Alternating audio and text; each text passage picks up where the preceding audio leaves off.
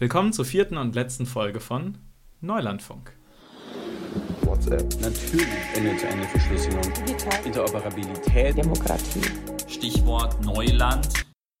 Hi, ich bin Saim und neben mir sitzt meine Kommilitonin, die ihr aus der ersten Folge schon kennt.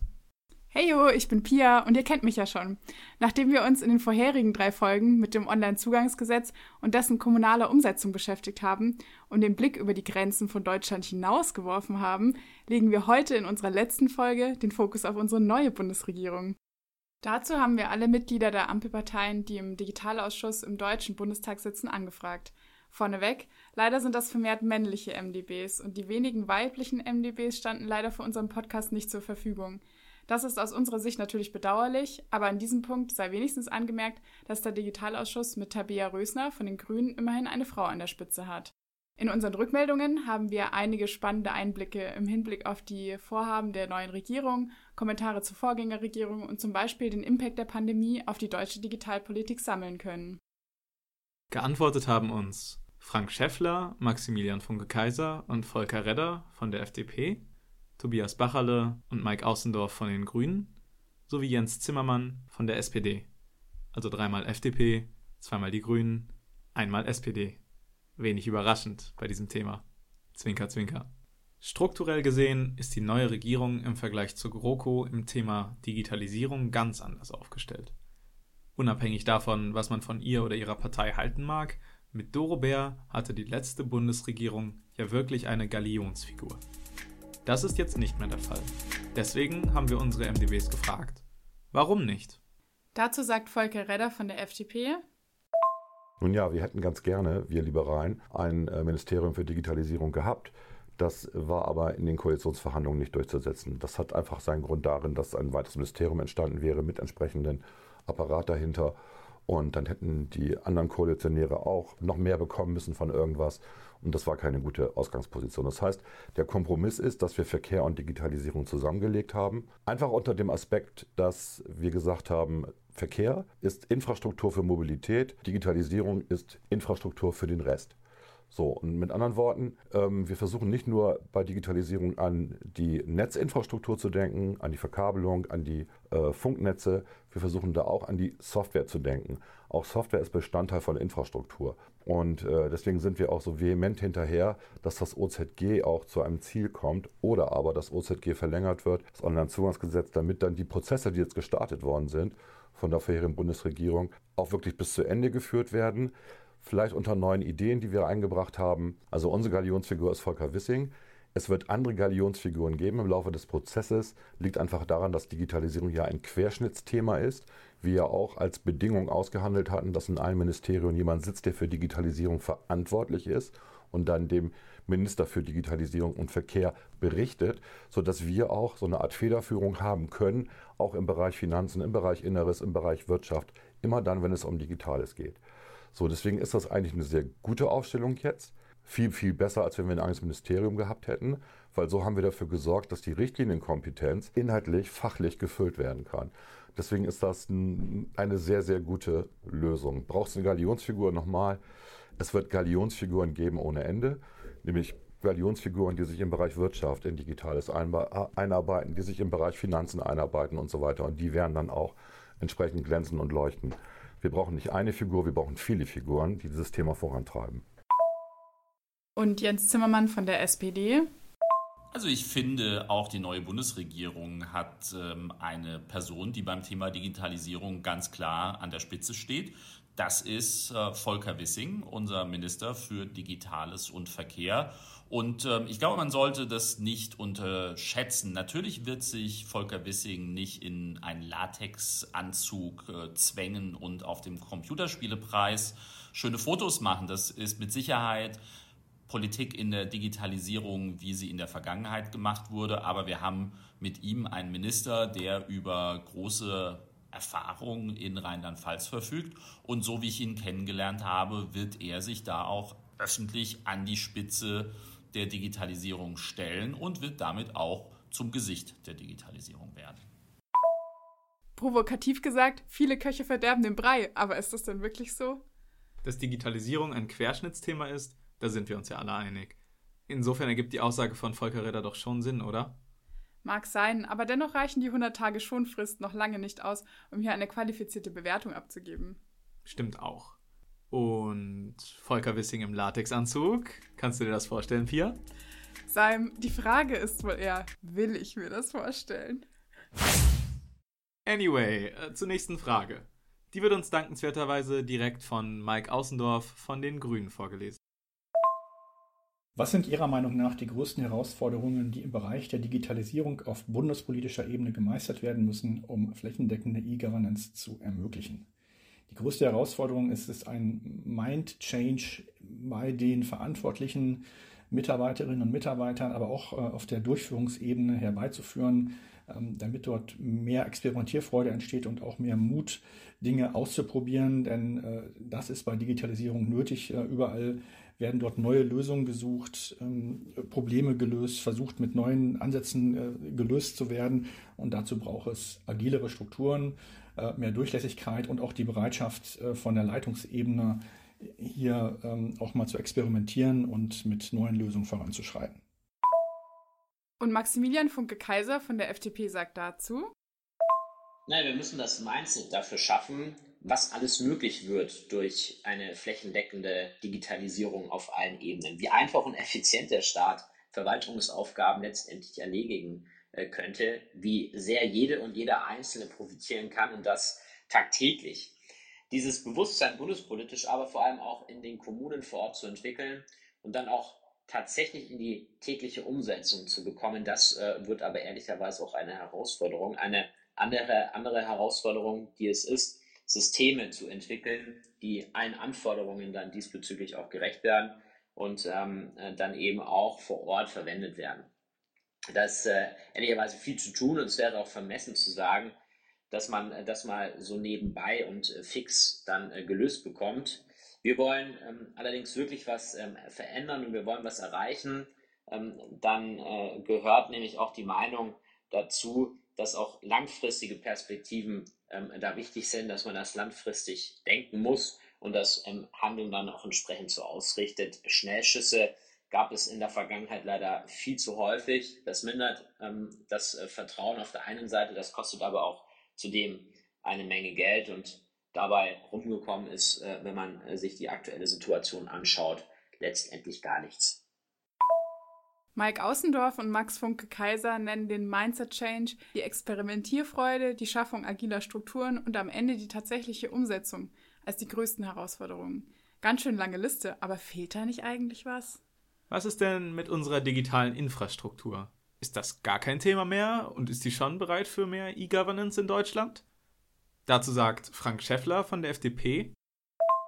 Mehr E-Governance ist grundsätzlich bereits technisch machbar, was Länder wie Estland zeigen. In Deutschland besteht die Schwierigkeit, sich länderübergreifend auf Standards zur Einigung gefestigte Verwaltungsstrukturen zu verändern. Tobias Bacherle sagt zur Verfügbarkeit der Infrastruktur. Nee, an vielen Punkten hakt es wirklich noch an der Infrastruktur und Digitalisierung ist mehr als ein Infrastrukturprojekt. Aber ohne ein vernünftiges Digitalisierungsinfrastrukturprojekt in Deutschland kann der ganze Rest der Digitalisierung eben auch nicht vorankommen. Deswegen, ja, wir müssen da echt nochmal dran, dass auch die Sicherheit und äh, auch das Vertrauen in unsere Infrastruktur nicht kompromittiert werden. Und äh, natürlich müssen wir dafür auch noch den Forschungsstandort Deutschland zu, so fördern, dass IT-Innovationen auch hier vor Ort in äh, Europa entwickelt werden können, damit einfach unser Ziel der nachhaltigen und zukunftsorientierten digitalen Infrastruktur auch wirklich äh, umgesetzt werden kann. Und äh, ja, dazu gehört auch, dass wir jetzt schleunigst beginnen müssen, die Standardisierung und, von, äh, und Vereinheitlichung von IT-Verfahren und digitale Hemmnisse auf bzw. abzubauen wie zum Beispiel irgendwie die Schriftform. Das muss äh, die Schriftformerfordernis, das geht einfach nicht mehr. Das ist nicht mehr 21. Jahrhundert konform sozusagen. Den Behördengang eher als Ausnahme und nicht mehr als Regel propagiert Frank Schäffler. Auf der anderen Seite bilden mehr Vertrauen in die Demokratie, Open-Source-Lösungen und der Glasfaserausbau eine digitale Perspektive für Deutschland, so Tobias Bacherle. Du, ich bin ganz ehrlich, Pia. Das klingt eigentlich ganz gut, findest du nicht? Ich gekauft, super Sach. Eine disruptiv einschneidende Entwicklung, mit der Deutschland so nicht gerechnet hat, war Corona. Herr Zimmermann, Sie sind von der SPD. Was hat die Pandemie in Bezug auf Digitalisierung und E-Governance verändert und wie hat sich das im Koalitionsvertrag bemerkbar gemacht? Die Pandemie hat zuallererst ein, eine ganz große kulturelle Änderung bewirkt. Viele Dinge, die sich viele Leute einfach nicht vorstellen konnten, die abgetan wurden als Utopie, haben wir gezeigt, dass sie eben möglich sind. Das Beispiel des Homeoffice, das Arbeiten von zu Hause, das mobile Arbeiten ist so ein Beispiel. Ganz viele Beschäftigte mussten dafür kämpfen in der Vergangenheit, eben auch mobil arbeiten zu können. Und von einem auf den anderen Tag haben sie im Prinzip die Unternehmen angebettelt, das doch zu tun. Und äh, das haben wir gezeigt, dass es möglich ist. Und das ist, glaube ich, eine der größten ähm, Effekte aus der Pandemie, dass äh, solche Dinge einfach möglich sind und dass dadurch eben auch jedem klar ist, wie wichtig eine entsprechend passende Infrastruktur ist. Gleichzeitig haben, glaube ich, auch äh, alle in der öffentlichen Hand verstanden, dass es eben auch sehr sinnvoll ist, wenn nicht jede Bürgerin, jeder Bürger für jede Dienstleistung in ein Rathaus, in ein Bürgeramt äh, marschieren muss, sondern wenn man diese Dinge auch ähm, digital übermitteln kann, digital ausfüllen kann. Ähm, ich glaube, das sind äh, Erkenntnisse aus der Pandemie, die sehr, sehr wichtig sind. Und äh, im Koalitionsvertrag hat sich das, glaube ich, an verschiedensten Stellen bemerkbar gemacht. Es hat sich vor allem auch darin bemerkbar gemacht, dass wir sagen, wir brauchen ähm, eine Strategie, die zunächst erstmal klare Ziele definiert und dann müssen wir die notwendigen Maßnahmen ableiten. Das ist, glaube ich, einer der größten Unterschiede zur Vorgängerregierung. Da haben alle Ministerien einfach mal alles, was irgendwie mit Digitalisierung zu tun hat, das ohnehin schon da ist, ans Kanzleramt geliefert. Das hat man in ein großes Dokument zusammengeschrieben und hat es am Ende Strategie genannt. Und ich glaube, da ist eine der größten Veränderungen zu sehen, denn genau so werden wir es in Zukunft nicht mehr machen. Und Mike Außendorf als grüner Sprecher für Digitalpolitik, wie sehen Sie das? Die Pandemie hat zunächst mal deutlich gemacht, dass wir mit der Digitalisierung schmerzlich im Rückstand sind. Hier gab es große Versäumnisse in der Vergangenheit und äh, die Erkenntnis hat sich natürlich auch im Koalitionsvertrag niedergeschlagen. Da ist zum einen der Digitalpakt Schule, der helfen soll, die Schulen im Land ähm, schneller auszurüsten, damit dort eben ähm, hybride und digitale Möglichkeiten auch vollkommen genutzt werden können. Und auf der anderen Seite haben wir auch vereinbart, dass wir E-Governance noch schneller ausbauen. Ähm, und äh, so kann man zusammenfassend sagen, die, die Pandemie hat auf jeden Fall dazu geführt, ähm, dass die Notwendigkeit in viel breiteren Schichten klar geworden ist. Und das haben wir im Koalitionsvertrag aufgegriffen. Wie die beiden es gerade schon gesagt haben, Homeoffice, mobiles Arbeiten und der angesprochene kulturelle Wandel haben es ja eigentlich in den Koalitionsvertrag geschafft. Die Ambition hin zu einer utopisch digitalen Gesellschaft ist spürbar. Für das ungeschulte Auge mag das allerdings wie ein Buzzword-Bingo klingen. Deswegen fragen wir uns, was denn im Bereich E-Governance wirklich zeitnah ansteht und priorisiert wird. Dazu antworten uns Tobias Bacherle von den Grünen und Volker Redder von der FDP es ist schon wichtig, in Fragen der Digitalisierung weiterzudenken als das nächste Jahr. Und äh, klar ist, dass wir E-Governance nicht in wenigen Monaten komplett so zufriedenstellend einführen können, wie wir, und ich würde jetzt wir auch nicht nur auf die, die Grünen oder äh, PolitikerInnen beziehen, sondern auch wir als junge Generation uns das vorstellen. Ein paar Prioritäten habe ich ja schon genannt. Wichtig ist uns der Infrastrukturausbau, der Fokus auf Open Source in der E-Governance. Wichtig ist, dass durch Digitalisierung der Verwaltung aber auch keine Schwachstellen entstehen und halt DSGVO-konform das alles vollzogen wird. Datenschutz bleibt eine Priorität für uns. Ähm, und ich halte auch nichts davon, immer auf den Datenschutz zu verweisen, wenn man etwas verhindern möchte. Datenschutz ist wichtig und ja, es bedeutet manchmal für innovative Lösungen einen kleinen Umweg. Das zahlt sich aber meistens auf lange Sicht immer aus.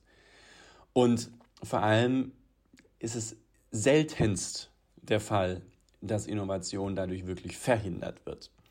Ähm, und ich glaube, das ist wirklich was, wo ich mir hoffe, dass wir in, in Deutschland einfach auch ein bisschen drüber hinauskommen, immer wenn uns, wenn wir ja, technische, digitale Innovation verhindern wollen oder wenn Leute, Akteure das zu neu finden, dann zu sagen, äh, jetzt müssen wir aber das durch Datenschutz äh, verhindern.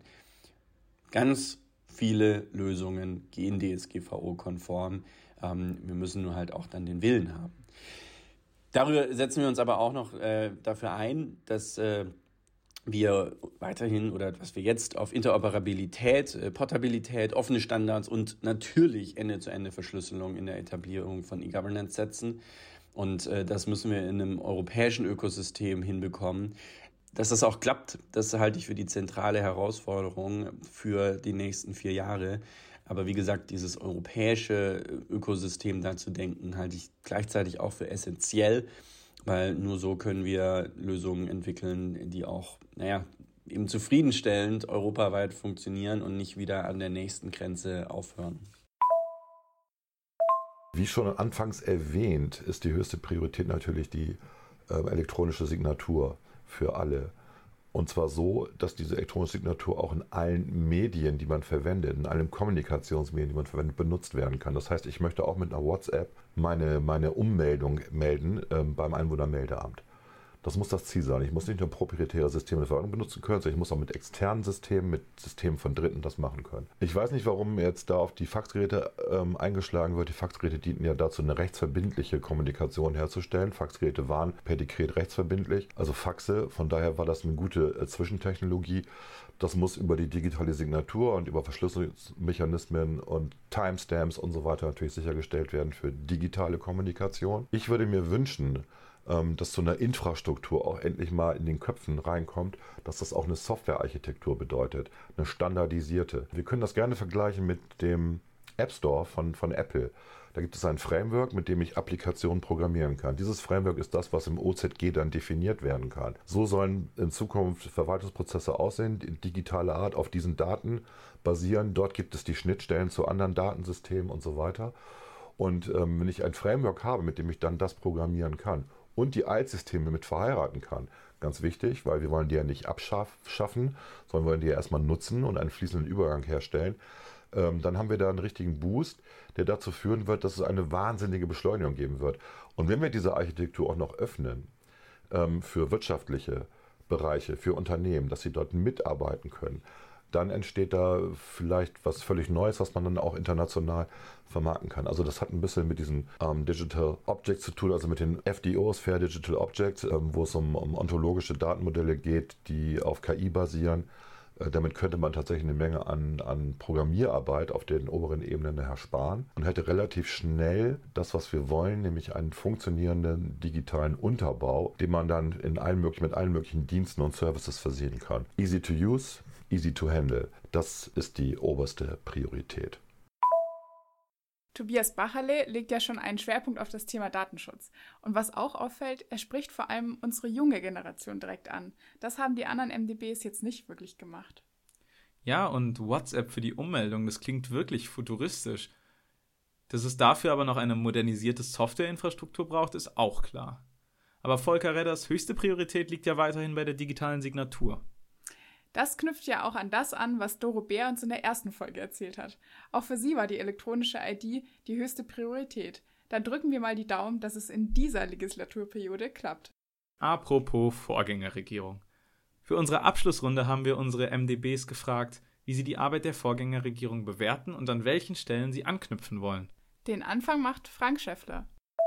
Im Bereich der Blockchain hat die Vorgängerregierung mit dem elektronischen Wertpapiergesetz einen ersten guten Schritt gemacht. Damals sind äh, Schuldverschreibungen als elektronisches Wertpapier eingeführt worden. Jetzt muss das auf Aktien ausgedehnt werden und gleichzeitig muss Bürokratie abgeschafft werden. Wir haben übrigens vorhin ganz vergessen zu sagen, von welcher Partei Herr Schäffler ist aber das habt ihr bei seiner Antwort vermutlich sowieso selbst schon erraten. Aber das Zitat Bürokratie abschaffen ist ja schon eine steile Forderung und auch sonst sind die FDP-typischen Themen vertreten. Dann wollen wir mal hören, wie Mike Außendorf von den Grünen über die Vorgängerregierung denkt.